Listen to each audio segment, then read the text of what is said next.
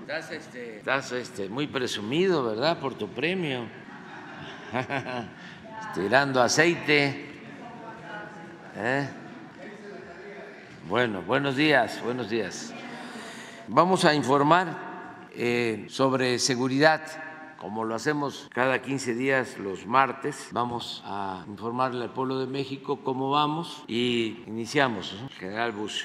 Con su permiso, señor presidente, buenos días. Voy a permitir dar el avance de cero impunidad del 3 al 16 de octubre. Adelante. En esta ocasión tenemos nueve casos de extradición por parte de la Fiscalía General de la República. Son estos eh, seis a diferentes cortes de los Estados Unidos y por delitos que son de abuso sexual, delincuencia organizada, violación equiparada, contra la salud, acción delictuosa y contra la salud. Adelante. Estos eh, siguientes son un caso de, eh, de México hacia Panamá por eh, delitos contra la libertad e integridad sexual en la unidad de violación, de México hacia Argentina por abuso sexual simple agravado y un caso de una, un, un, un, ciudadano español hacia México. Él es requerido por un juez aquí en la Ciudad de México por su probable responsabilidad en el delito de homicidio calificado en 2012 en contra de un hombre que fue encontrado posteriormente en un bote cubierto de cemento. Adelante. En cuanto a detenciones, tenemos eh, esta, es Armando N. en California, en cumplimiento de una solicitud de la Fiscalía General de la República de detención provisional con fines de extradición en contra de Armando N., alias el patrón, por el delito de asociación delictuosa dentro de la célula criminal que atentó contra la vida del periodista Ciro Gómez Leiva. Autoridades norteamericanas detuvieron el 16 de octubre a Armando N. en la ciudad de Delano, California poniéndolo a disposición del juez competente para su extradición. Eh, la Fiscalía General de Justicia de la Ciudad de México, en coordinación con CNI y la propia Secretaría de Seguridad Ciudadana de la Ciudad de México, colaboraron en los trabajos de investigación e inteligencia y con esas acciones ya suman 19 personas detenidas por este caso. Adelante. La siguiente detención es Gustavo Iván N. Él fue deportado por el gobierno de los Estados Unidos y detenido por las autoridades mexicanas tras cumplimentarle una orden de aprehensión por el delito de delincuencia organizada en su modalidad de delitos contra la salud. El detenido es presunto integrante del grupo delictivo La Línea y se le, se le relaciona como partícipe en la agresión y homicidios ocurridos en agravio de la familia Levarón, Langford y Miller en Bavispe, Sonora, el 4 de noviembre del 2019. Siguiente, tenemos la detención de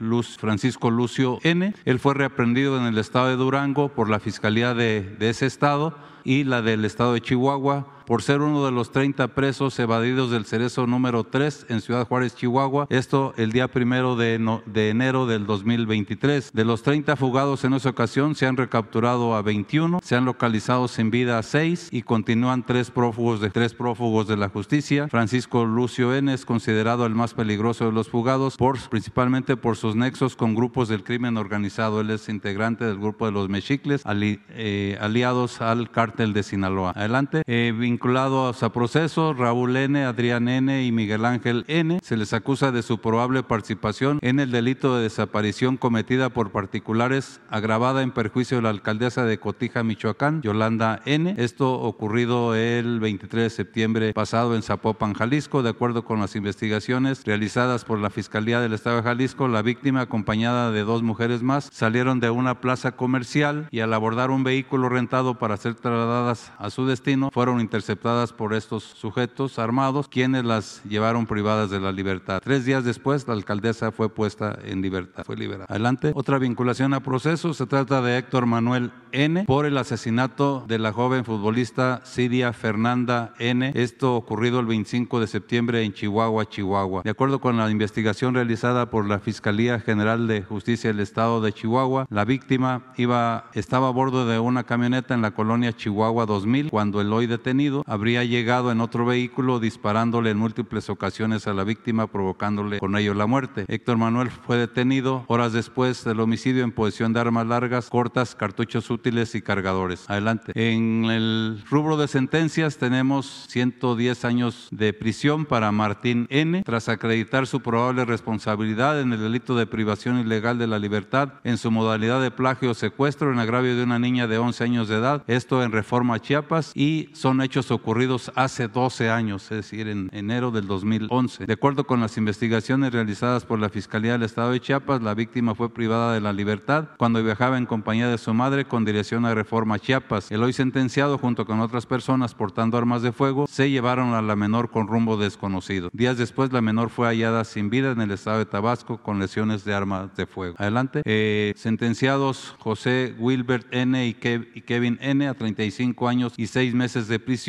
tras acreditarse su responsabilidad en el delito de homicidio en agravio del periodista Abraham Mendoza Mendoza. Esto en julio del 2021 en Morelia, Michoacán. De acuerdo con las investigaciones realizadas por la Fiscalía de Michoacán, la víctima salió del estacionamiento de un gimnasio en la colonia Nueva Valladolid eh, a bordo de su vehículo y momento, en ese momento se le acercó uno de los sentenciados, quien le disparó con arma de fuego, mientras que el otro que se encontraba del lado del copiloto realizaba actividades de vigilancia. Adelante. Estos tres, eh, bueno, cuatro sentenciados, Daniel N. a 155 años, Jaime a 150 y Nicolás y Eduardo a 137 y seis meses, 137 años y seis meses de prisión, tras acreditarse su responsabilidad en el delito de privación ilegal de la libertad en su modalidad de secuestro cometido en agravio de cuatro personas en Calvilla, Aguascalientes, esto en agosto del 2020. De acuerdo con las investigaciones realizadas por la Fiscalía de Aguascalientes, los hechos ocurrieron en las inmediaciones de un predio agrícola donde los hoy sentenciados amedrentaron a las víctimas para obtener información acerca de puntos de venta de narcóticos en la localidad, pero al no recibir la información requerida fueron privados de la libertad en uno de los domicilios de las víctimas. A una de ellas incluso le cortaron la oreja izquierda para amedrentar a los demás. La Fiscalía de Aguascalientes, mediante un operativo, logró la liberación de los secuestrados y la captura de los hoy sentenciados. Adelante. Tenemos cuatro casos, en esta ocasión cuatro casos de jueces que favorecen a presuntos delincuentes. Del caso de Luis Donaldo Colosio, se trata de los magistrados del primer tribunal colegiado en materia penal del segundo circuito, magistrado José Pablo Pérez Villalba, magistrado Rubén Arturo Sánchez Valencia y licenciado Luis Alberto Castro Velázquez, él es secretario en funciones de magistrado. El primero votó en contra y los dos,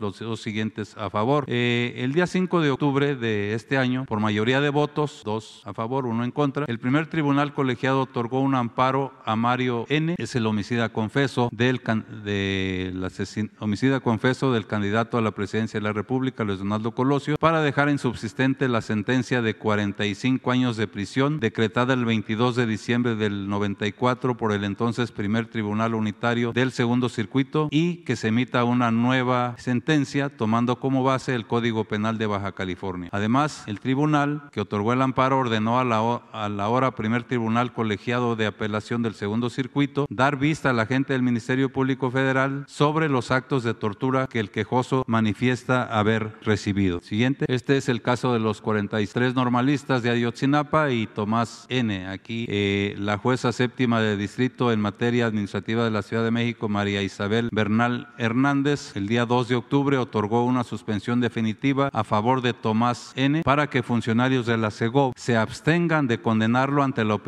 pública o de, o de emitir juicio alguno sobre su probable responsabilidad en este caso que se investiga, mientras no se acredite delito alguno y se le debe de respetar su presunción de inocencia. La juzgadora también concluyó que si bien es cierto que las víctimas tienen derecho a conocer la verdad del caso y a que se les informe de los avances de las investigaciones, las autoridades deben de abstenerse de brindar información sugestiva hasta en tanto no se acredite la responsabilidad del hoy prófugo de la justicia. Adelante. El caso de orden de aprehensión en contra de Genaro N. Aquí eh, están, eh, se trata del juez de distrito especializado en el sistema penal acusatorio Gerardo Genaro Alarcón López y los magistrados del primer tribunal colegiado de apelación en materia penal del primer circuito Alberto Torres Villanueva, Manuel Bárcenas Villanueva y Gabriela Guadalupe Ramírez Escobar. La carpeta es una carpeta de investigación por enriquecimiento ilícito. El, 10 de mayo de este año, la juez, el, juez Alarcón López negó la orden de aprehensión contra Genaro N por el delito de enriquecimiento ilícito bajo el argumento de que no basta que exista desproporción entre lo que percibió el imputado y su haber patrimonial, sino que el incremento debe de derivarse de actividades ilícitas relacionadas con el ejercicio de la función pública y no de otras fuentes. Esta determinación posteriormente fue confirmada el 28 de septiembre por los magistrados del primer tribunal colegiado de apelación en materia penal del primer circuito. Adelante. En este mismo caso, el argumento del juez Alarcón López se considera arbitrario al imponerle una carga procesal al Ministerio Público distinta a lo que establece el artículo 224 del Código Penal Federal. Aquí la Fiscalía General de la República presentó dictámenes periciales, declaraciones patrimoniales de Genaro N. su familia, escrituras públicas, información bancaria obtenida con control judicial. Sin embargo, la orden de aprehensión fue denegada. Adelante. Este es el caso de la liberación de siete generadores de violencia detenidos en Cárdenas, Tabasco, por el juez de distrito en funciones de juez de control del Centro de Justicia Penal Federal en el estado de Tabasco, Luis Joel Escalante Pavía. Eh, aquí en audiencia del 8 de octubre del, de este año, el juez Escalante Pavía calificó de ilegal la detención de siete personas presuntas generadores de violencia en Tabasco y con ello declaró nulos los actos de investigación recabados con motivo de la detención y ordenó la inmediata libertad de todos los detenidos por violación a sus derechos fundamentales. Las siete personas habían sido detenidas en flagrancia durante la madrugada del 6 de octubre del 2023 tras agredir con armas de fuego a los elementos de seguridad pública estatal y federal que realizaban recorridos de vigilancia en la colonia El Toloque en Cárdenas, Tabasco. Se las aseguraron armas largas, cortas, cartuchos útiles y cargadores. Cuatro de los detenidos uso eran, son extranjeros. Adelante, eh, es cuando me permito ceder la palabra al secretario. Con su permiso, señor presidente, continuamos con el informe de seguridad conjunto. Eh, este es el, los efectivos que se desplegaron en este periodo del 3 al 16 de octubre de este año, realizando actividades en beneficio de la sociedad son 123.309 eh, elementos de la Guardia Nacional que están desplegados, 136.431 de las Fuerzas Armadas, haciendo un total de 259.740 elementos. También tenemos vehículos, aeronaves y buques desplegados. Adelante, aquí vamos a ver las 14 misiones que estuvieron cumpliendo en este periodo eh, con este empleo, como ya mencioné, 259.740 hombres, Guardia Nacional, Ejército, Fuerza Aérea y Marina. Las misiones, eh, las principales, la Estrategia Nacional de Seguridad eh, Pública, el fortalecimiento de las aduanas y puertos, la vigilancia del territorio y espacio aéreo nacional, el plan de migración y frontera norte-sur, las operaciones para, en el combate al mercado ilícito de combustibles, eh, seguridad de instalaciones estratégicas, erradicación de plantíos, ilícitos, el plan integral de seguridad del tren Maya y el del transísmico, eh, atención médica de primer contacto, atención a desastres, operaciones de búsqueda y rescate, operación Sargazo y también la operación en contra de la pesca ilícita y redes. Adelante, por favor. Aquí tenemos los apoyos de seguridad que han, eh, desarrollado en estos 15 días la Guardia Nacional en cuanto a apoyo en búsqueda de personas. Fueron 25 eh, apoyos en dos estados con 293 eh, elementos y 18 eh, binomios canófilos, a, la Secretaría de Agricultura y Desarrollo Rural para el traslado de fertilizantes, 209 viajes, 8.516.8 toneladas de fertilizante a reclusorios, el traslado de internos, fueron 700 internos trasladados en 29 operaciones. Adelante. Eh, en carreteras se continúa dando un enfoque especial a ocho estados donde hay un mayor índice de, delitos en carreteras. Eh, fueron 9.763 operaciones en esas carreteras. En aduanas, 5.707 efectivos en 21 aduanas fronterizas y 11 interiores. Y en aeropuertos, 1.187 efectivos, cubriendo 72 aeropuertos, 27 eh, aeródromos. Adelante. En cuanto a lo que se aseguró en este periodo de 15 días, como mencioné, del 3 al 16 de octubre, en armas de fuego, fueron 420 armas de fuego de diferentes calibres. 1.131 eh, cargadores, adelante, 14 eh, granadas, 49.363 cartuchos. Ya llevamos en la en la presente administración 18 millones 759 mil 589 cartuchos, que son lo que le da pues, el, poder de fuego a las armas que utiliza la delincuencia. Adelante. 475 detenidos eh, en el periodo, 386 eh, vehículos. Adelante, por favor. En fentanilo, 81.7 kilogramos eh, de fentanilo asegurado. El, total eh, que llevamos en la administración son 7.772.95 eh, kilogramos de esta droga asegurada. En metanfetaminas fueron 24.400.5 kilogramos para un total de la administración de 494.770.1 kilogramos de este enervante. En cocaína 13.9 kilogramos el total de la administración, 184.883.4 kilogramos de cocaína asegurada, marihuana 5.430.5 kilogramos, adelante por favor, en heroína un kilogramo asegurado en este, en este periodo, 4.5 kilogramos de goma de opio también asegurado, adelante, en moneda nacional 1.3 millones de pesos asegurados para un total de 627.4 millones de pesos en la administración.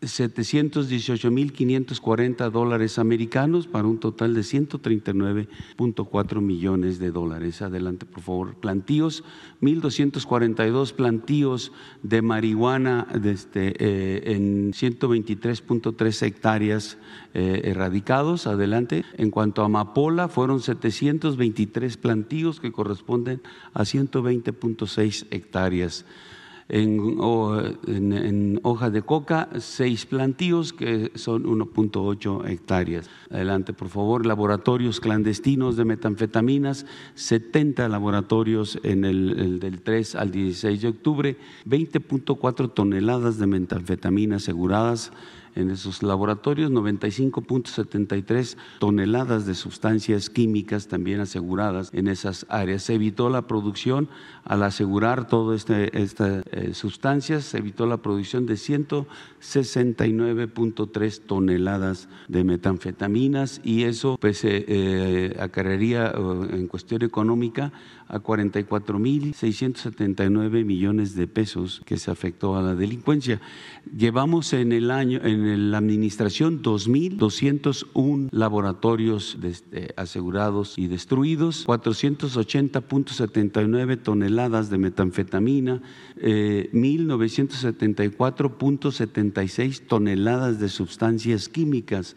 Se hubieran podido producir 7.458.56 toneladas de metanfetamina. Eso es lo que se evitó que se produjera y, la afectación económica es de 1.9 billones de pesos. Adelante. Eh, en cuanto al fortalecimiento de las aduanas, eh, eh, las 50 aduanas, 21 fronterizas, 13 interiores, 16 marítimas, 7.074 eh, efectivos destinados a esta actividad entre Guardia Nacional y Fuerzas Armadas. Eh, eh, aseguraron 10 armas, 31 detenidos, 974 kilogramos de metanfetamina, 92 vehículos, 704.912 dólares en documentos por cobrar, 237 cartuchos. Adelante, por favor. en cuanto al combate al mercado ilícito de combustibles, se recuperaron 690 mil 350 litros de hidrocarburo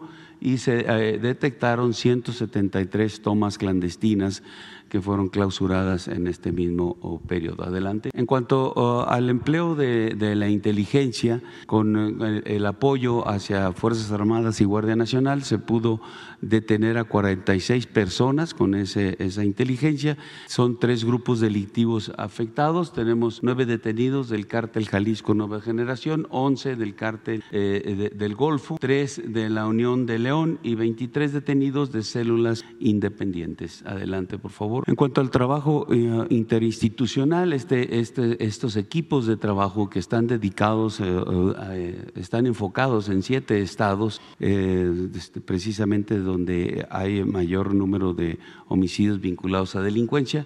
Este, este personal ha hecho la detención, ha logrado la detención de 109 elementos en este periodo. El total fueron 475, 109 de ellos es gracias al, trabajo que hace eh, este personal y donde eh, y este equipo está representado por el Ejército, eh, Marina, por Guardia Nacional, Seguridad y Protección Ciudadana, con NADAI, CNI, CONAO y Fiscalía General. Y, lo, que, lo que hacen estos, estos equipos es desarrollar a través de diferentes componentes todas las operaciones. Empezamos con inteligencia, después investigación y judicialización, la parte operativa. También entra la prevención del delito, también bienestar y comunicación social.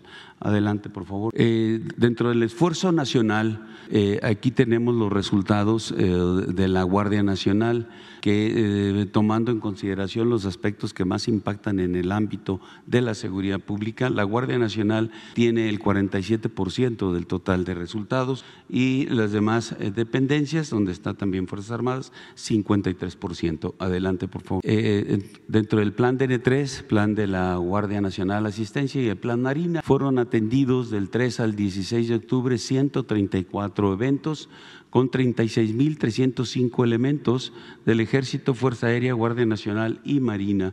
Principalmente se atendió un sismo, el, huracán Lidia, una tormenta tropical y 113 lluvias eh, fuertes. Aquí fue concentrado toda esta actividad de, los 36.305 hombres. Adelante. Eh, operaciones de búsqueda y rescate, 37 operaciones, 12 rescates diversos, 13 evacuaciones médicas y dos accidentes aéreos en el periodo. Adelante, por favor.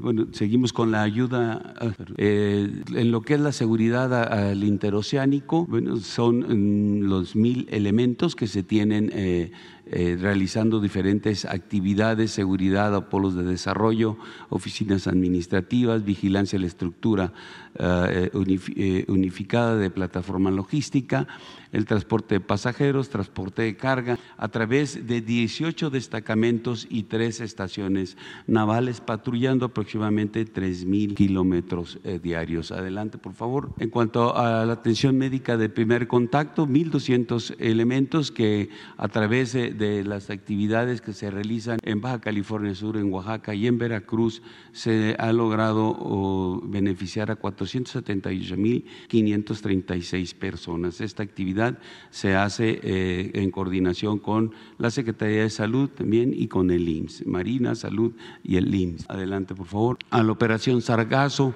1950 elementos que este, también participan 12 buques sargaceros, 16 embarcaciones menores, 9.050 metros de barreras y eh, logrando en el periodo del 3 al 16 de octubre 33 toneladas de, sargazo acumuladas y lo que va del año 22.106 eh, toneladas. Adelante, por favor. En cuanto a la atención a la pesca ilícita y a, redes, también eh, se, logró el aseguramiento en, esta, en este periodo de 20 redes de pesca, 1.860 metros de redes de pesca asegurada, 383 kilogramos de producto. esta, este, estas operaciones pues, van enfocadas precisamente a la protección de la vaquita marina en el Alto Golfo de California y, como mencioné, la pesca ilícita, eh, entre ellas el huachinango. Eh, eh, se hicieron este, inspecciones a 40 personas, cuatro buques, siete embarcaciones menores, tres vehículos y una instalación. Adelante. En cuanto a la ayuda humanitaria, este, para la repatriación de connacionales de Israel a nuestro país,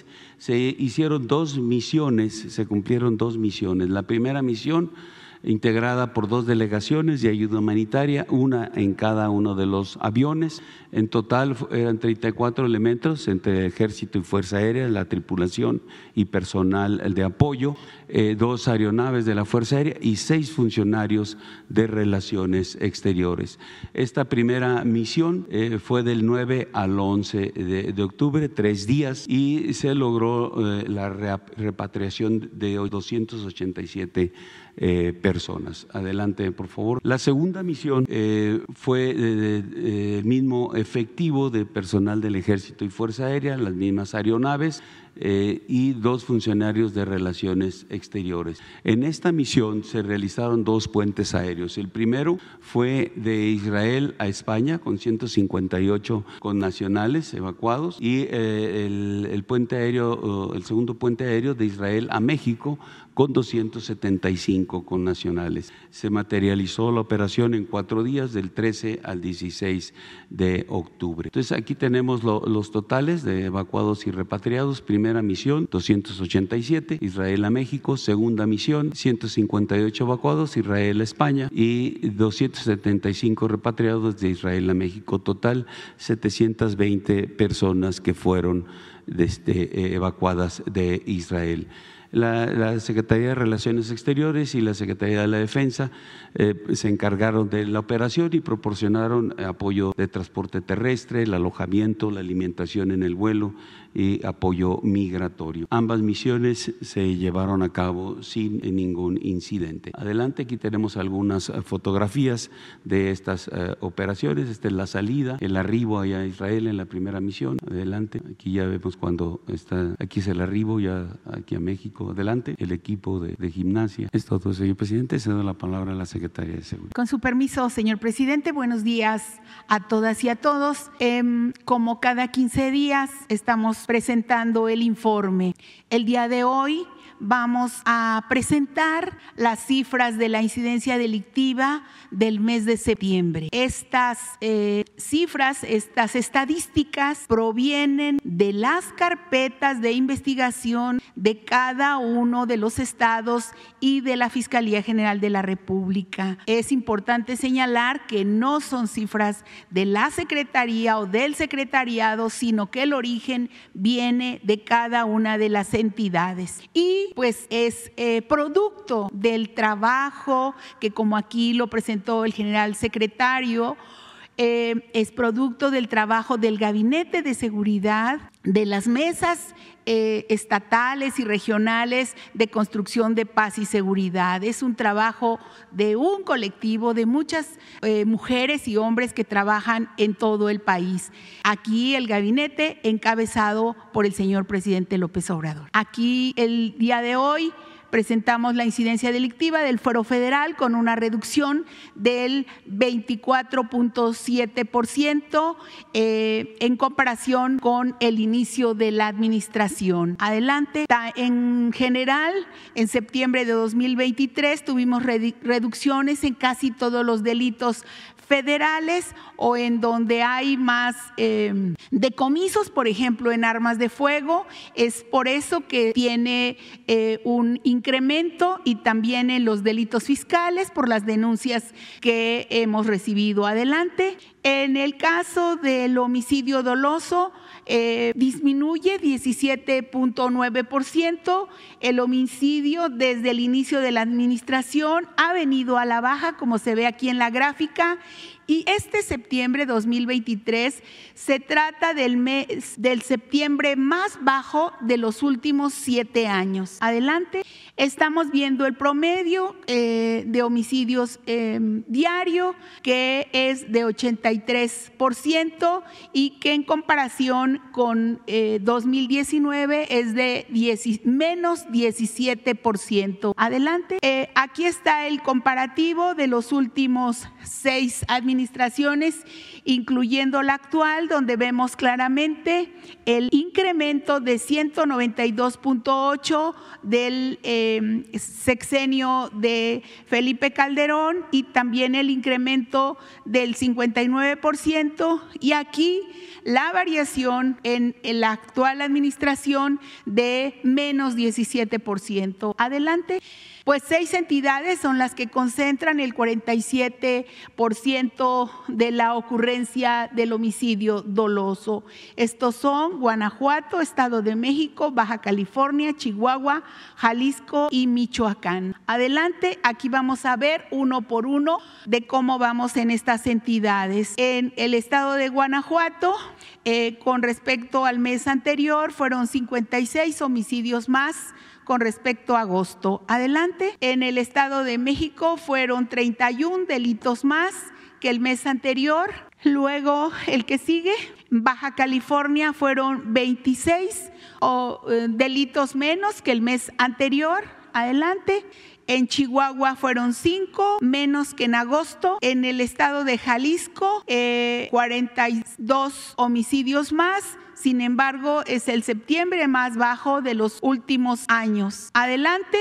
En el caso de Michoacán, como hemos venido informando mes con mes, em, eh, desde este tiempo que fue hace 18 meses, sigue esta entidad con el concurso de todas las dependencias, con 18 meses con una tendencia a la baja, presidente, eh, siguiendo el plan de trabajo que usted nos ha instruido con, en conjunto con el, a todas las fuerzas federales, en conjunto con el Estado es muy importante como eh, es eh, pues un mes eh, de septiembre que siguió la tendencia a la baja en esta entidad. Muy importante. Adelante. Y en los 50 municipios prioritarios, en 30 municipios se registraron una disminución y en 20 municipios todavía tenemos un reto, un incremento.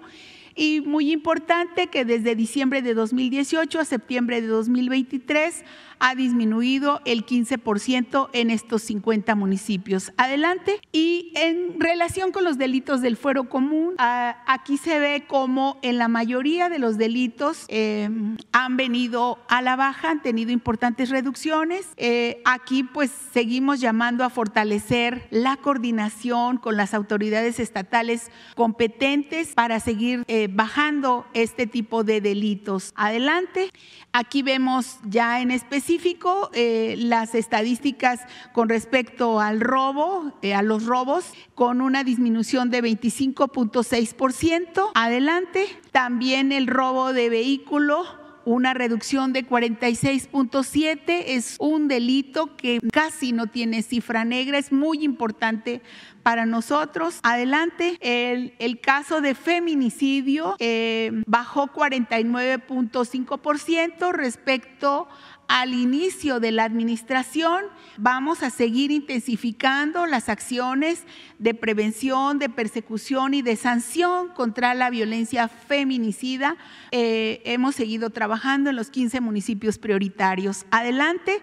En el caso de secuestro, en septiembre el secuestro disminuyó 75% en relación con enero de 2019, al bajar de 161 delitos a 40 delitos.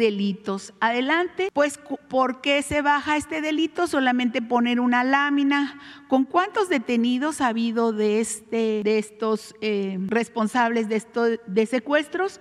¿Cuántas bandas desarticuladas y también cuántas víctimas liberadas? Adelante. Eh, aquí ponemos algunos de las, de las acciones que se hacen en las mesas de paz Eh, como decíamos, eh, el seguimiento de los 50 municipios prioritarios, de las colonias que, tiene, que son más vulnerables a la violencia, también lo que se atiende en los municipios eh, prioritarios relativo con la violencia contra las mujeres y las niñas, también como la Secretaría de Educación en conjunto con el gabinete atiende a comunidades escolares, también la verificación de giros negros y la clausura de establecimientos que tienen que ver con eh, comisiones de delitos. Y seguimos con la revisión de los centros de rehabilitación y em, estamos trabajando con la Secretaría de la Defensa, de la Guardia Nacional, la Secretaría de Gobernación y la Mesa de Paz que encabeza el gobernador de Chiapas,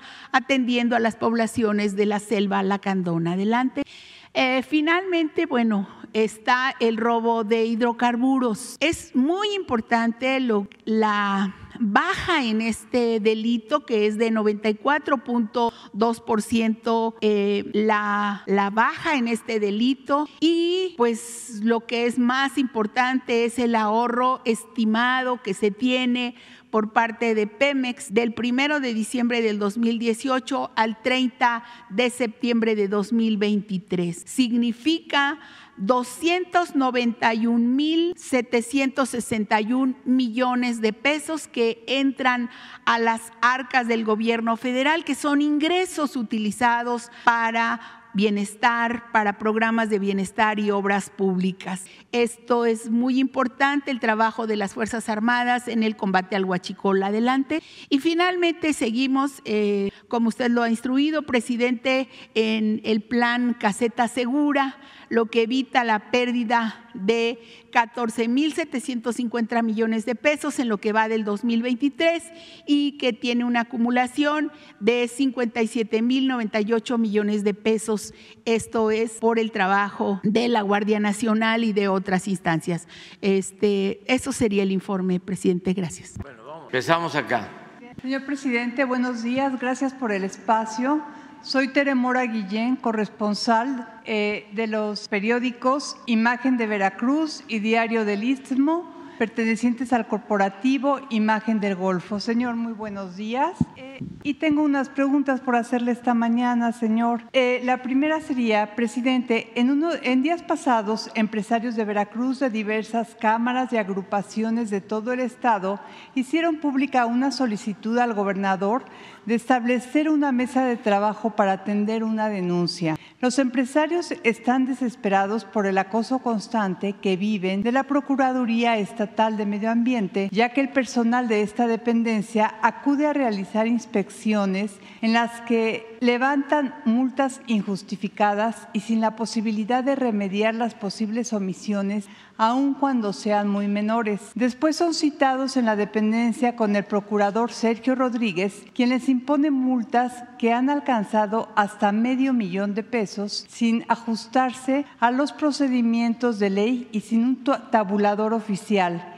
Esta situación viene a generar incertidumbre, ya que muchos lograron sobrevivir con complicaciones a la pandemia de COVID-19. Los empresarios ya aclararon que están a favor de cumplir la ley ambiental, pero piden una reunión al gobernador y que se audite el desempeño del personal y el titular de la Procuraduría Ambiental, que incurre en prácticas de extorsión más que de cuidado al medio ambiente. Ante la recurrencia de esta situación es que se plantea en este espacio, señor. Pues vamos a hablar con María Luisa Albores para que atienda esta petición no debe de haber extorsión, no debe de multar con propósitos de corrupción y vamos a, verlo de qué se trata. Por lo general hay que denunciar a inspectores que andan extorsionando, ya sea inspectores de vía pública que tienen que ver con eh, las eh, normas o el cumplimiento de normas de tipo sanitario, eh, lo que tiene que ver con comercios, en este caso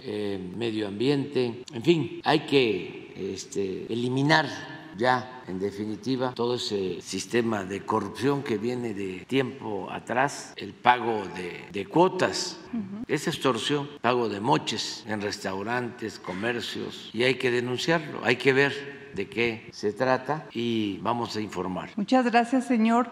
Presidente, en Veracruz persiste el uso de propaganda, espectaculares y bardas por parte de los aspirantes a la coordinación estatal de los comités de defensa de la Cuarta Transformación, a pesar del llamado que usted ha hecho a no hacerlo, incluso cayendo en prácticas deshonestas. Este lunes, en una reunión sostenida, Manuel Huerta en Omealca, fue colocada propaganda del exsecretario de Gobierno, Eric Cisneros, haría un llamado a terminar con estas prácticas que afectan el proceso. Sí, eso es este, ilegal, pero además, ya lo hemos dicho aquí, es contraproducente. Toda esa publicidad no le gusta a la gente, no se obtienen así simpatías. El pueblo apoya cuando un dirigente, cuando un servidor público es honesto, es trabajador, le tiene amor al pueblo. Lo demás, el aparecer espectaculares, guapa o guapo, maquillados, bien arreglados, les quitan como 10 años. Si tienen 40 parecen como de 20, 25. Si tienen 70 parecen como de 45, 50. Y este y la risa y todo eso pura hipocresía. Todo eso fingido. Eso lo pusieron de moda los eh, publicistas, muy corruptos publicistas, no solo de México, sino del mundo. Ya hemos hablado aquí de cómo ofrecían que hacían gobernadores, te hago presidente, te va a costar tanto y me vas a hacer caso.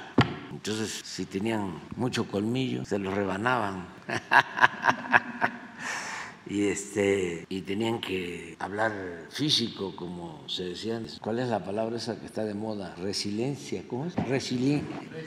resiliencia. Saben ustedes qué cosa es resiliencia bueno ustedes a lo mejor sí pero la mayoría que va a saber la capacidad pero los que no sabían nada los que no saben nada son esos publicistas. Entonces es un fracaso.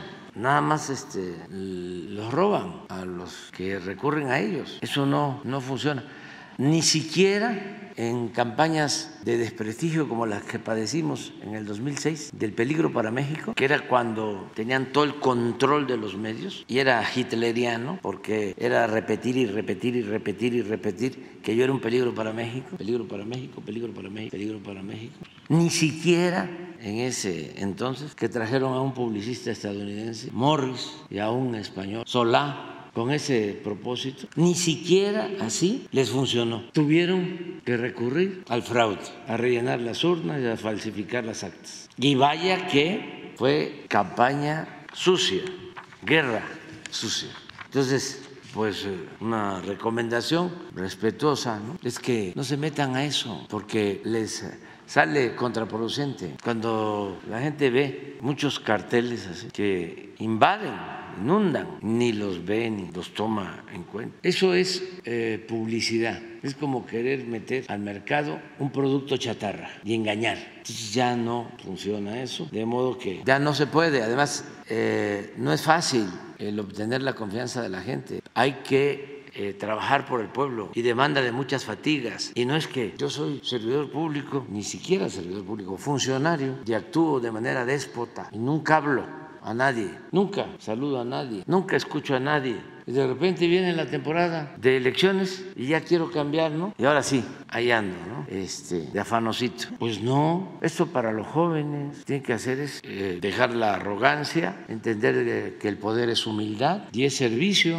Pero bueno, esto aplica para todos, así es este, esta situación. Señor, por último, el Tribunal Superior de Justicia del Estado inició una investigación por la asignación de contratos a una red de empresas fantasmas y allegados por parte del expresidente del Poder Judicial del Estado, Edel Álvarez Peña, luego de que una investigación periodística reveló el desvío de 350 millones de pesos en favor de 20 empresas. A pesar de los señalamientos previos, el gobierno de Veracruz no ejerció ninguna acción hasta ahora. ¿Podría haber alguna intervención de su gobierno en la investigación o algún llamado para que se castigue al responsable por este caso? Sí, tienen ustedes en Veracruz una ventaja van de gane. Tienen un buen gobernador, Cuitláhuac García. Es un gobernador honesto. Lo voy a decir porque a veces se olvida. El gobernador eh, Veracruz eh, ha tenido o tenía mala suerte que habían muy malos gobernadores, pero malos de Malolandia, muy malos. Y este, mis paisanos ahora tienen un buen gobernador, Cuitláhuac. No les eh, cae bien a algunos porque pues ha llevado a cabo cambios, pero es muy buen gobernador. Nada que ver, por ejemplo, con lo que había anteriormente, con la corrupción de antes, con el autoritarismo de antes, con la violencia de antes. Si vemos, no tienes este, datos sobre Veracruz, tenemos homicidios,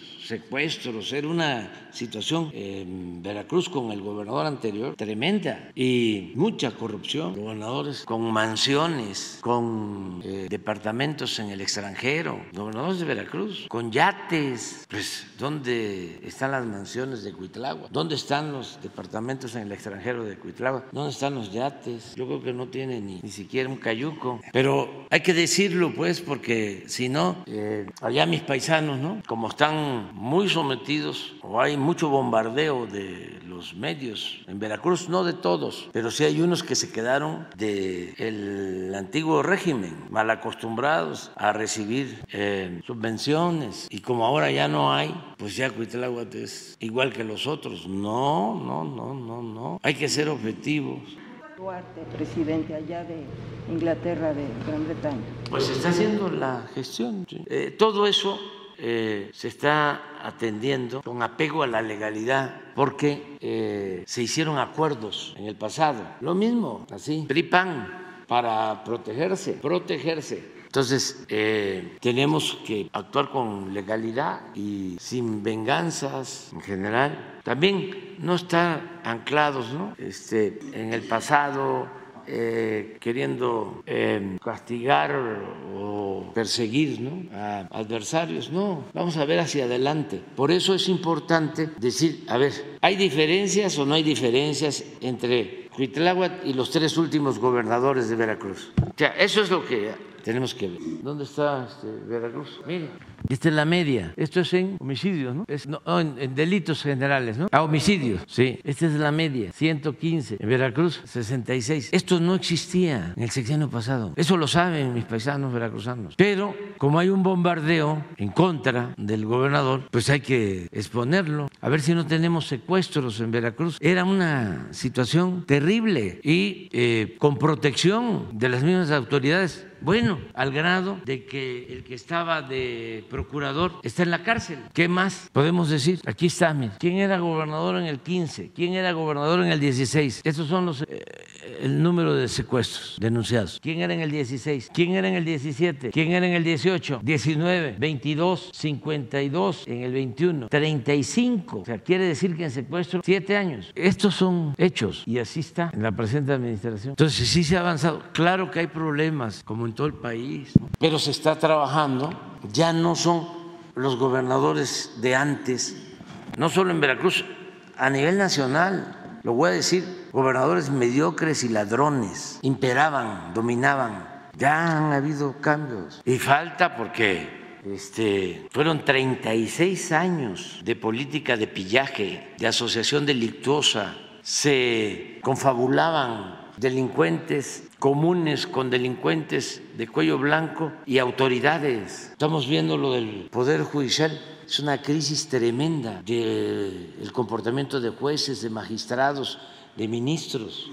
Y aprovecho para decirle a los trabajadores del Poder Judicial que no es con ellos, que ellos no van a salir perjudicados en nada, al contrario, ellos van a resultar beneficiados, porque lo que se debe de buscar es bajarle el sueldo y sobre todo las canonjías, los privilegios a los de arriba y subir el sueldo a los de abajo. Y eso es lo que se está haciendo, que no los engañen, es arriba, eso es lo que propuso el Congreso, quitarle los privilegios a los de arriba, no a los de abajo, no se les va a reducir el sueldo, ni se les van a quitar las pensiones, nada, es hacer algo parecido, ni siquiera tan drástico y tan justo como lo que se hizo en el Poder Ejecutivo, que le pregunten a los trabajadores del Poder Ejecutivo a quién se les redujo el sueldo,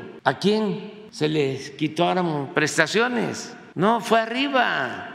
Que no los usen, que no los manipulen. Ellos mismos se dan cuenta porque trabajan ahí de la vida que se dan los ministros, los de arriba, los magistrados, sus choferes, sus ayudantes, el pago de sus trabajadores domésticos, el pago para el mantenimiento de sus casas, sus comilonas, sus cirugías plásticas, viáticos, todos esos lujos, los sueldos que en general son de 600, 700 mil pesos mensuales para lo que ganan los trabajadores de base del Poder Judicial. ¿Qué van a estar defendiendo eso? Y también les digo que no le hace, no importa que quemen este, una piñata de AMLITO, no importa.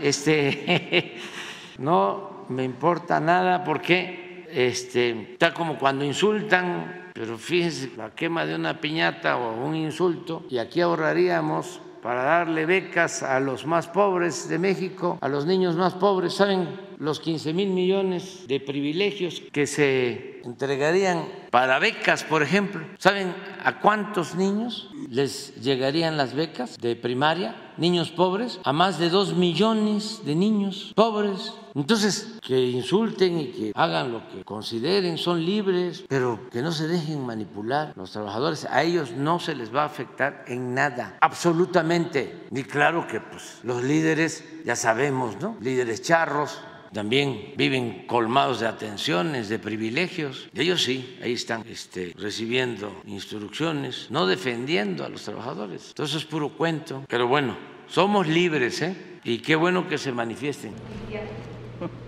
Sí, dicen, por ejemplo, este, vamos a hacer un paro. O sea, pues si se van de vacaciones, no sé cuánto tiempo, ¿sí? si, si no trabajan, o sea, este, se tardan. Bueno, hay miles de personas que tienen 10 años sin sentencia. Sí, este, van a, este, a hacer huelga de brazos caídos, pues si siempre están. Este, ¿eh?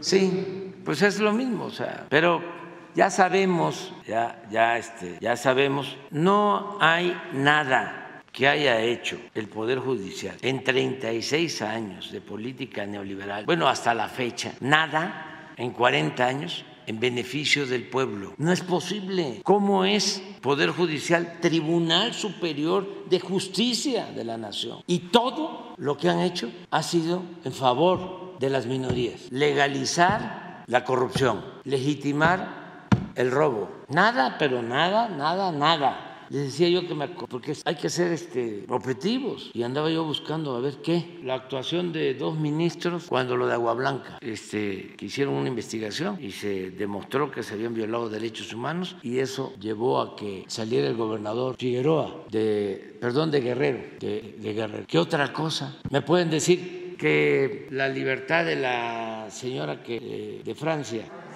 sí pero eso fue una presión arriba del, gobierno, del gobierno de Francia. Puede ser eso, que ahí actuaron este, y eh, con posturas encontradas, pero a favor del pueblo raso, nada. yo recuerdo que quisimos detener la privatización del petróleo y los ministros se opusieron a que se llevara a cabo una consulta. Recuerdo que cuando privatizaron las pensiones de los trabajadores, presentamos amparos en el Poder Judicial. Ninguno prosperó cuando eh, decidieron quitarles prestaciones a los maestros en el gobierno de Calderón. Y así en muchos otros casos, en la ley laboral, lo del ISTE, nunca, nada absolutamente. Y ahí estamos, aquí estamos viéndolo todavía, ¿no? con la impunidad. Eh, imagínense, hace unos días un juez dejó en libertad una persona que tenía armas de alto poder y droga. Y el razonamiento fue de que la droga, pues sí, sí tenía este, cocaína, pero no se puede, no se podía demostrar que era para vender porque no se le encontró una balanza. Eh, y que además las armas no pasaban de cinco. Y ahora lo de García Luna lo que estamos viendo, que no se puede demostrar que la riqueza de García Luna la haya hecho mientras fue funcionario público. Ahora sí que, como dicen los mismos abogados, aceptando sin conceder de que no la hizo cuando fue funcionario público y la hizo después, que no hubo tráfico de influencia, que no se valió para hacer sus negocios de las relaciones que tenía en el gobierno de Peña Nieto. Pero fíjense qué precisos los jueces. ¿no? Por eso hay que buscar la reforma al Poder Judicial, que el pueblo elija a los jueces que el pueblo elija a los magistrados, que el pueblo elija a los ministros. Y si hay jueces, como los hay, aunque sea pocos, rectos, pues eh, si a eso se les propone, porque tienen que cumplir ciertos requisitos, es muy probable que los jueces buenos sean electos por el pueblo. Sí, pero primero lo que es el Poder Judicial, porque esa es una asignatura pendiente. Realmente está podrido el Poder Judicial y es muy grave. Y sí se puede resolver. Sí, este, se usa el método democrático. Si el pueblo elige. Eso es lo que se tiene que, buscar. Y no es de este, ni de odios. Ellos deben de entender que ya cambiaron las cosas. Además, nunca debieron eh, permitir la corrupción. Nunca se debió permitir la corrupción. Yo eh, recuerdo de que antes de que le dieran la libertad a Raúl Salinas, ya se sabía que el Poder Judicial, jueces, magistrados, ministros, lo iban a liberar. Y le devolvieron todo el dinero. Le devolvieron todo el dinero. Todo esto para los jóvenes, pues y siempre es lo mismo, ¿no? Este, invocar eh, el respeto a la legalidad y al Estado de Derecho. Puro cuento, pura demagogia. Entonces ya hace falta una renovación en el Poder Judicial, pero ahí van las cosas. Buenos días, presidente, todos los mexicanos y servidores públicos que nos acompañan como colegas. Eh, presidente, antes de iniciar eh, con mi tarea, eh, quiero agradecerle a usted y a la secretaria de Bienestar, Ariadna, pues, eh, y al pueblo de México que pues, hace sus aportaciones fiscales. Tengo ya mi tarjeta del bienestar. Muchas gracias. Es el primer agradecimiento. E inicio con, con la primera tarea. Usted eh, dejó para los que supieran los jóvenes ¿Qué significa la palabra carcañal? Y la palabra carcañal es la designación de la parte posterior de la planta del pie. También, presidente, nos dejó y textual dijo, les pido hagan un análisis de los discursos en el Congreso para ver cuántas veces se repite la palabra eh, o el término corrupción o revisen los informes, revisen los informes presidenciales, cuántas menciones eh, tiene la, la palabra corrupción. Yo hice el análisis, presidente, de eh, cuatro administraciones, desde el presidente Ernesto Cedillo, eh, Fox, eh, Felipe Calderón y Peña. Quiero decirle que en 24 años, señor presidente, casi un lustro, solamente la palabra corrupción en los informes de gobierno se ha dicho 48 veces. Ah, es, buenísimo el dato. 48 veces. Con Cedillo, en sus informes, se dijo este, solamente ocho, en ocho ocasiones en 248 páginas que tiene sus informes. Con eh, Vicente Fox se dijeron un total de 12 en 107 páginas de sus informes. En Felipe Calderón un total también de 12 eh, ocasiones que se dijo la palabra corrupción. Y con Enrique Peña Nieto ahí subió, se dijeron 16 veces la palabra corrupción en 2.945 páginas que tenían sus informes. Es el que más extenso se me hizo estar leyendo el informe del licenciado Peña. Y pues le digo, entonces, eh, en estos seis años son 3.470 páginas en donde solamente 48 veces se dice la palabra corrupción. Muy buen trabajo. O sea, es, eh, sí, excelente. Mm, nada de MB. Este, ¿Eh? ¿Eh? No eh, es que esa es la hipótesis. Fíjense, vamos a, retomar el tema. Eh, no aparecía la palabra corrupción. Eh, bueno, no era parte de la agenda pública, pero tampoco en la academia tampoco en las universidades. Las tesis de licenciatura, de maestría, de doctorado no versaban sobre el problema de la corrupción en México. Y eh, estos son los, los informes. Cuatro gobiernos, ¿no? Sí, cuatro, eh, cuatro gobiernos, sí, exactamente. Eh, Cedillo, Fox. 24 años, ¿cuántas veces la palabra? En 24 años, 48 ocasiones. En 48, 40. ¿Eh?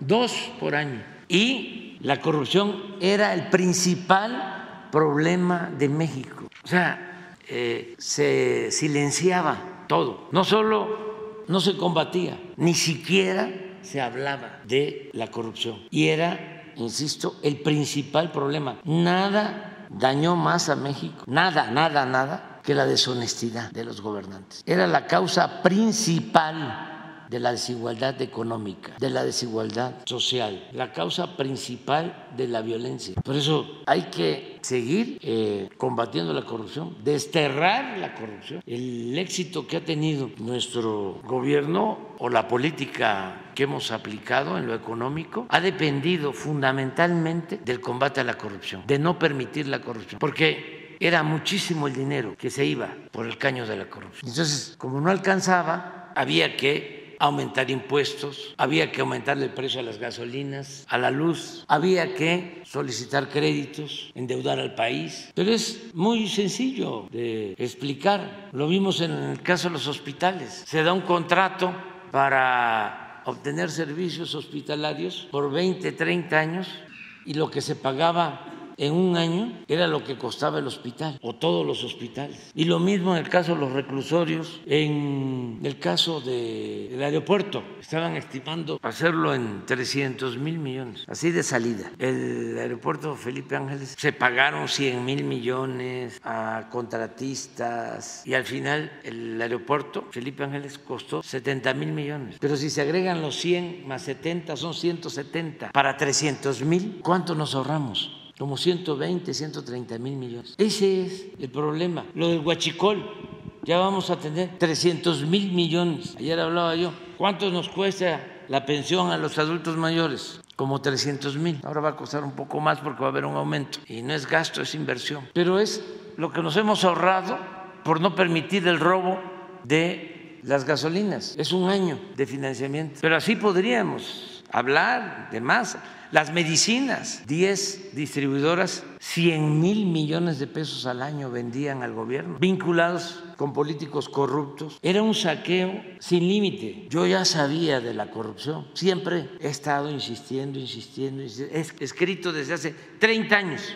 Tengo libros de hace 30 años o más hablando del mal de la pandemia, de la peste, de la corrupción. Pero nunca imaginé que fuera tanto. Nunca. Y siempre desde los primeros proyectos de nación, el primero que presenté en 2005, hablaba yo de que la fórmula para impulsar el desarrollo del país iba a consistir en combatir la corrupción y en eliminar los lujos en el gobierno, aplicando una política de austeridad y que con eso nos iba a alcanzar. Siempre planteé eso y me siento muy a gusto porque eso fue lo que nos eh, ha permitido sacar adelante el país. Nos funcionó. Yo recuerdo que estábamos en el debate con eh, el Peña y estaba yo argumentando esto, vamos a ahorrar 300 mil millones desde el primer año, eh, bajando los sueldos a los altos funcionarios públicos, eliminando todos los gastos superfluos, todos los lujos en el gobierno. Y lo pueden comprobar lo estaba yo diciendo y estaba Calderón, siendo presidente espurio, desde luego, eh, escribiendo en su Twitter de lo, que lo que yo estaba diciendo era mentira, que no se podía lograr ese ahorro. Así, el día del debate, el presidente diciendo es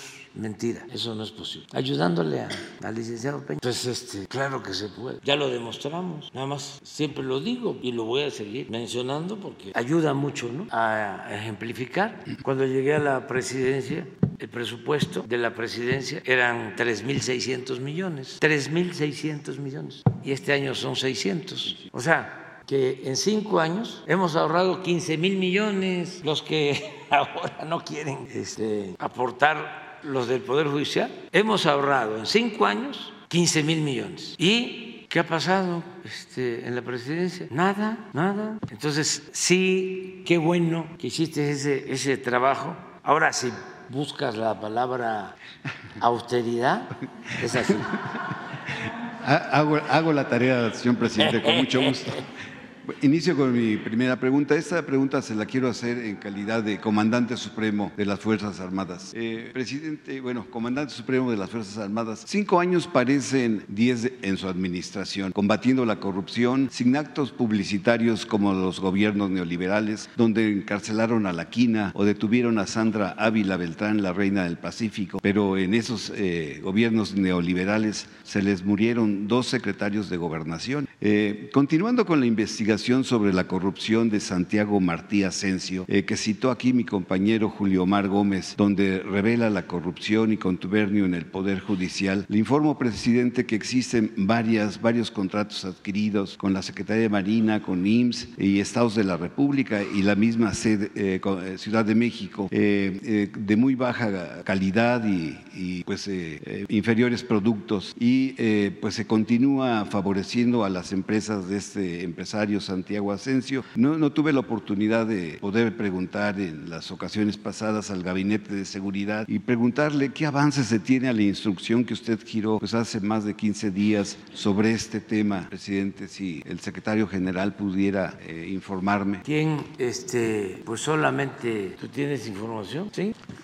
Creo que esa información ya inclusive se la dimos al reportero que preguntó aquí en la, en la conferencia es sobre unos eh, cascos que se adquirieron a través de la, de la Guardia Nacional, son equipo que, que, requería la Guardia Nacional, se hizo una licitación y este, la empresa que, que ganó, eh, esta empresa se tardó en, en entregar, fue sancionada por no entregar eh, se le dieron otras fechas, total que eh, eh, a través del tiempo que se le fue asignando para la entrega de cascos, no cumplió, entonces se rescindió el contrato y bueno, después se inconformó y fue una serie de, situaciones. al final, al final los tribunales inicialmente le dieron la razón, después nos, nos conminaron a que llegáramos a un arreglo y el arreglo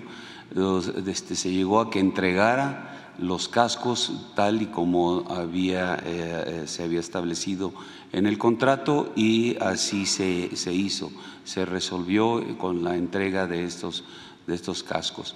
Eh, la Secretaría de la Defensa Nacional también desde el inicio de este proyecto habíamos establecido una gran necesidad en, poder producir los cascos para el ejército, para la Fuerza Aérea y lo que estábamos enfrentando de la Guardia Nacional. Hoy en día la, fábrica de vestuario y equipo de la Secretaría de la Defensa Nacional tiene ya la capacidad para producir todos los cascos de Fuerzas Armadas y Guardia Nacional sin necesidad de hacer una licitación y así evitamos todo tipo de, cuestionamientos sobre esta naturaleza. E inclusive los cascos, los cascos comerciales, los cascos más eh, eh, seguros dentro de la parte comercial, eh, son de menor capacidad que los que produce nuestra fábrica. Ya se le hizo una prueba, una prueba balística a esos cascos y resultaron con mejores características lo que, los que actualmente producimos eh, ahí en, la, en, la, fábrica de vestuario. Gracias, secretario general. pues, se me había pasado, pero sí, este, lo tratamos en una reunión de seguridad, nos informó el secretario y se entregó la información a este a Julio, compañero. A Julio Mar. Periodista, sí. A ver, ¿por qué no, qué no pones? Se hizo una investigación. A ver, general, usted.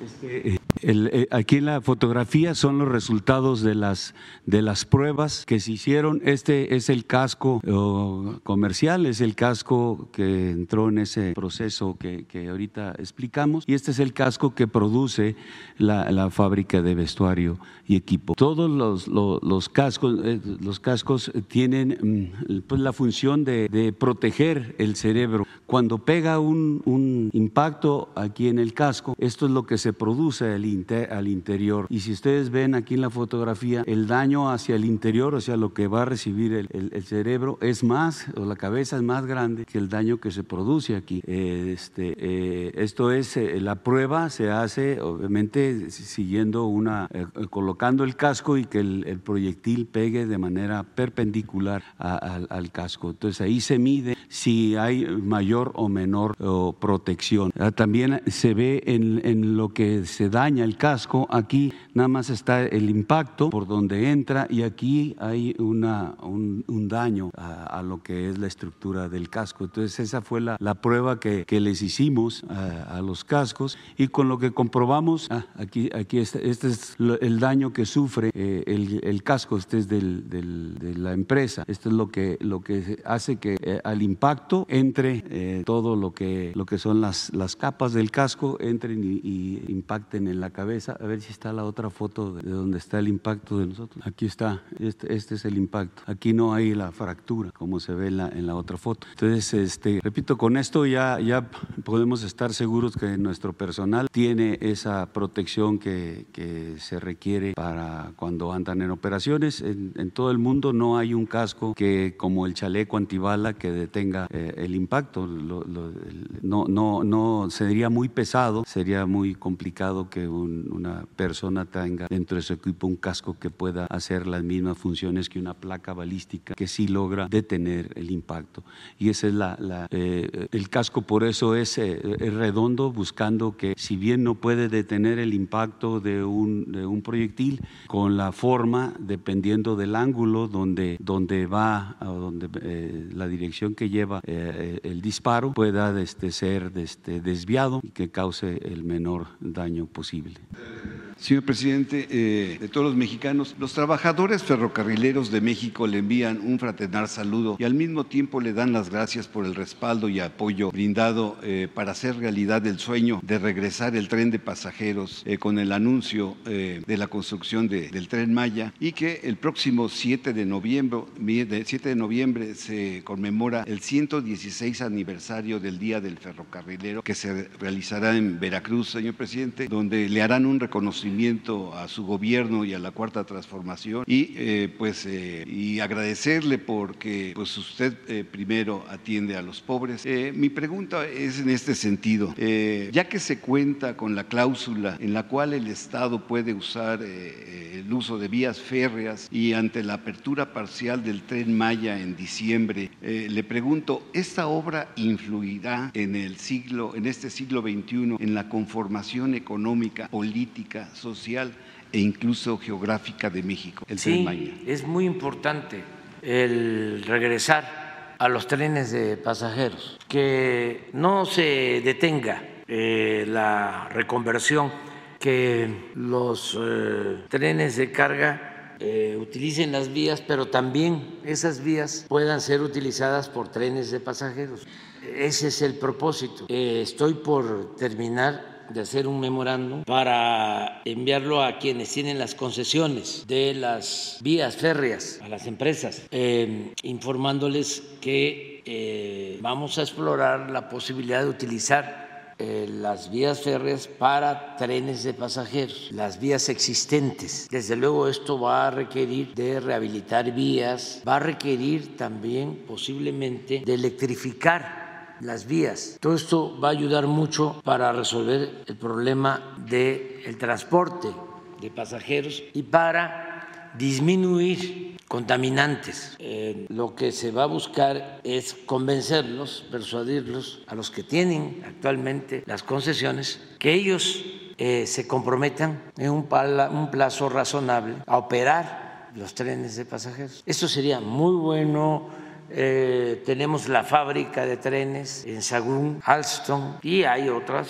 fábricas, pero sería reactivar la economía y eh, resolver todo lo relacionado con el transporte hacia adelante, hacia el futuro. Imagínense que ya se tiene la concesión desde Cancún a Coatzacoalco, es público tren de pasajeros y de, bueno, no solo a Coatzacoalcos, a Medias Aguas, eh, para ir a, al Istmo, para ir a Salina Cruz. Imagínense que desde Cancún nosotros vamos a dejar hasta Medias Aguas, adelante de Coatzacoalcos, y Guatemala, y Salina Cruz, Ixtepec, todo el Istmo, pero que de ahí, de Medias Aguas, a Veracruz, en tren, y de Veracruz a la Ciudad de México, y de México a Querétaro, y San Luis, y Nuevo León, y Nuevo Laredo, y Guadalajara. O sea, el tren a Monterrey, el tren a Guadalajara de pasajeros ayudaría muchísimo. Y ahí, pues, a Nayarit y a Sinaloa, todo Sonora, hasta Nogales. como era antes. Y ya existe la infraestructura básica, ya nada más es eh, arreglar las vías. Las vías de, del istmo que estamos este, modernizando son vías para un desplazamiento de 80 hasta 100 eh, kilómetros por hora. Se puede hasta más, depende del el balasto, de la calidad de la vía. En el caso del tren Maya, pues 160 kilómetros por hora. Eh, y ya está el derecho de vía. No es eh, abrir brecha, eh, pasar por pueblos este, o afectar propiedades. Ya existe. Es que el primer ferrocarril, lo hemos dicho aquí, se construyó hace 150 años. Se inauguró en 1873 de México a Veracruz. Lo empezó el presidente Juárez, lo terminó el presidente Lerdo, 1873. Pero después, con Porfirio Díaz, se comunicó todo el país. Torreón creció por el ferrocarril, por poner un ejemplo. Con Porfirio Díaz, como dominó 34 años, pues hizo más de 20 mil kilómetros de vías férreas. Y luego de la revolución, lo mismo. Deben de haber alrededor de 28, 30 mil kilómetros de vías férreas. Por eso la revolución se hizo a caballo y en ferrocarril. Los ferrocarriles, eh, la división del norte, eh, estaba todo comunicado con ferrocarriles. Por eso es eh, irracional e incomprensible que haya personas, desde luego son libres, pues, que quieran que regrese la política neoliberal. Si Cedillo de un plumazo acabó con 150 años de historia de ferrocarriles de pasajeros, una cosa eh, de lo más irracional, dañina para el país, porque no solo es el FOAPROA, de convertir deudas privadas en deuda pública, sino el desaparecer los trenes de pasajeros. Y como si fuese algo normal, aceptado, aplaudido, celebrado, se va a trabajar de asesor después de ser presidente de una de estas empresas que recibieron los ferrocarriles de México, una empresa que se benefició con la privatización de los ferrocarriles, lo contrata y al presidente de esta gran nación lo convierten en empleado. Es ofensivo. Entonces, sí, vamos a hacer el memorándum y ojalá y los que están este, acepten porque la cláusula establece que el Estado puede entregar concesiones para eh, trenes de pasajeros. O sea, concesionar las mismas vías de carga para eh, ser usadas para trenes de pasajeros. Entonces ya no me va a tocar a mí, yo a lo mejor voy a expedir las concesiones, pero van a quedar liberadas todas las vías, nada más para que se llegue a acuerdos y este, se arreglen las vías, se pongan las catenarias para electrificar se compren los trenes. Aquí tendría Ciudad algún trabajo para hacer este, cientos, miles de vagones y de trenes para este, comunicar todo el país. Sería un gran proyecto al futuro. Más ahora que todo va a ser eléctrico, porque la tendencia es a dejar de utilizar combustibles fósiles.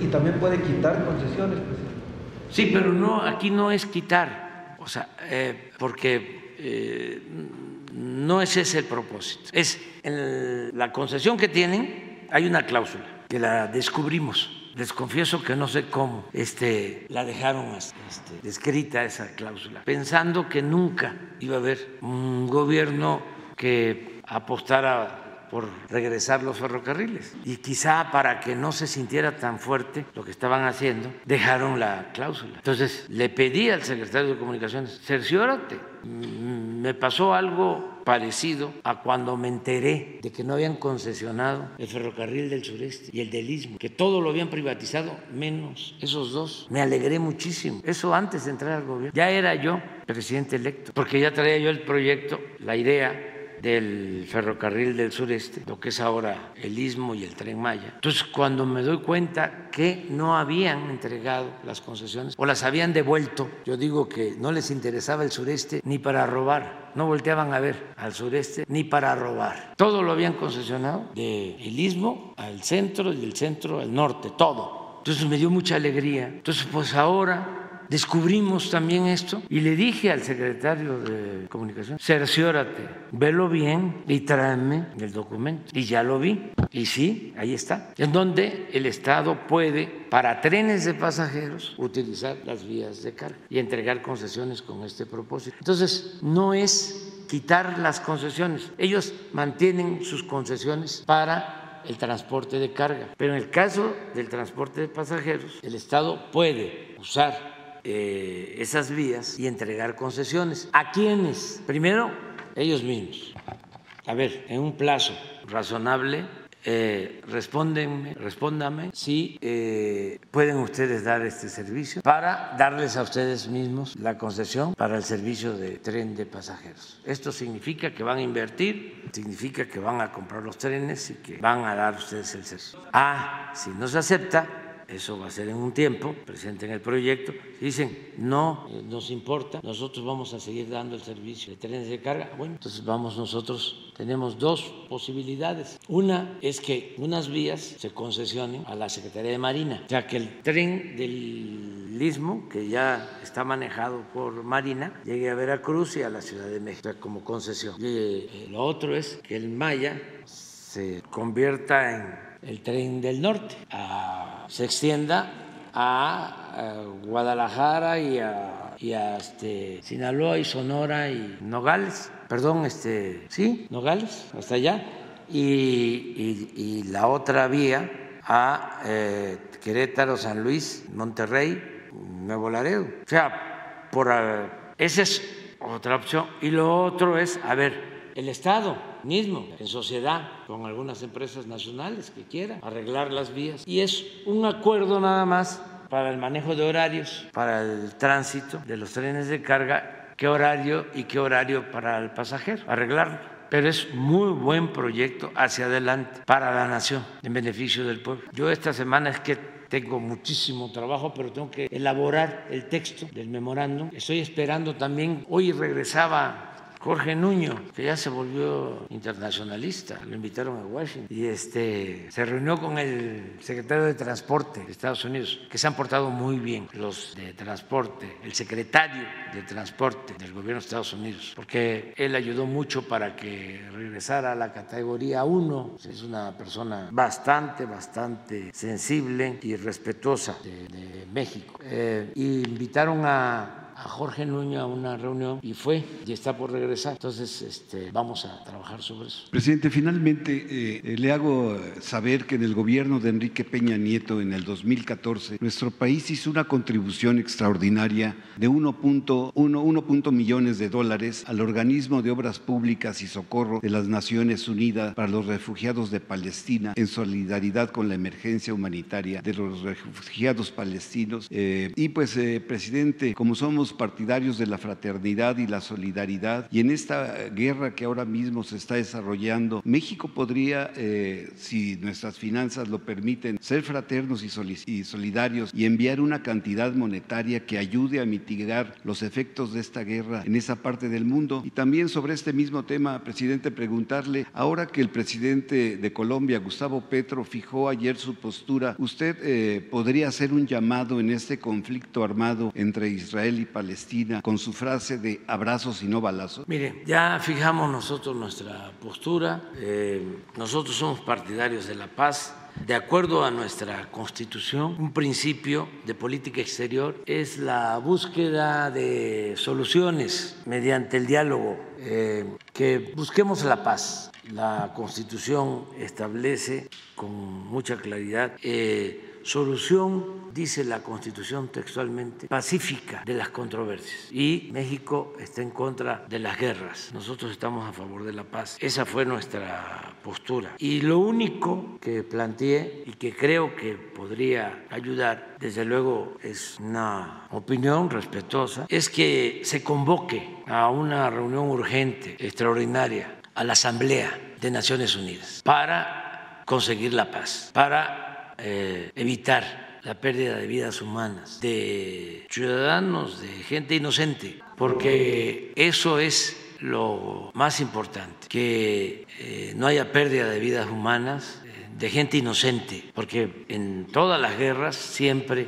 hay el interés de las cúpulas, de las minorías, diferencias en lo económico, en lo político, en lo ideológico, y sufre el pueblo. Son los pueblos los que sufren. Entonces, sí hay que pensar en la gente y hay que pensar en garantizar el derecho a la vida a todos. Entonces, lo más que nosotros planteamos, consideramos que puede ayudar, es que se lleve a cabo esta reunión y que este, se busquen acuerdos de paz. eh, y no puedo más que eso plantear. Tema, Pedro, Miguel, el, el periodista, está promoviendo una carta para solicitarle a usted eh, prom- eh, elevar el rango de oficina de representación de México en Palestina a embajada. ¿Usted cómo ve esa solicitud que se está haciendo? Yo pienso que eh, no es ahora el momento. Lo más urgente eh, es detener la, la guerra. a los dos mexicanos secuestrados, ¿ya hicieron contacto con Hamas, presidente? Estamos este, ayudando y tenemos comunicación con las familias y estamos haciendo eh, labor con todos los gobiernos, con todas las organizaciones, porque queremos salvar las vidas de estas dos personas. Pero estamos hablando con todos, no solo con una parte. Incluso eh, no tenemos nada eh, todavía eh, en firme. Estamos haciendo trabajo, que requiere también, en este caso, de sigilo y de actuar con mucha responsabilidad, porque lo que queremos es salvar las vidas. El gobierno de México a Hamas para liberar a los. Es que usted ya quiere que este, yo le conteste cosas que no conviene precisamente porque lo que queremos es rescatar a quienes están detenidos. ¿Sí? Bueno, ¿de qué periódico eres tú? Trabajo para Univisión, presidente. Jessica. Bueno, adiós, adiós. Nos vemos.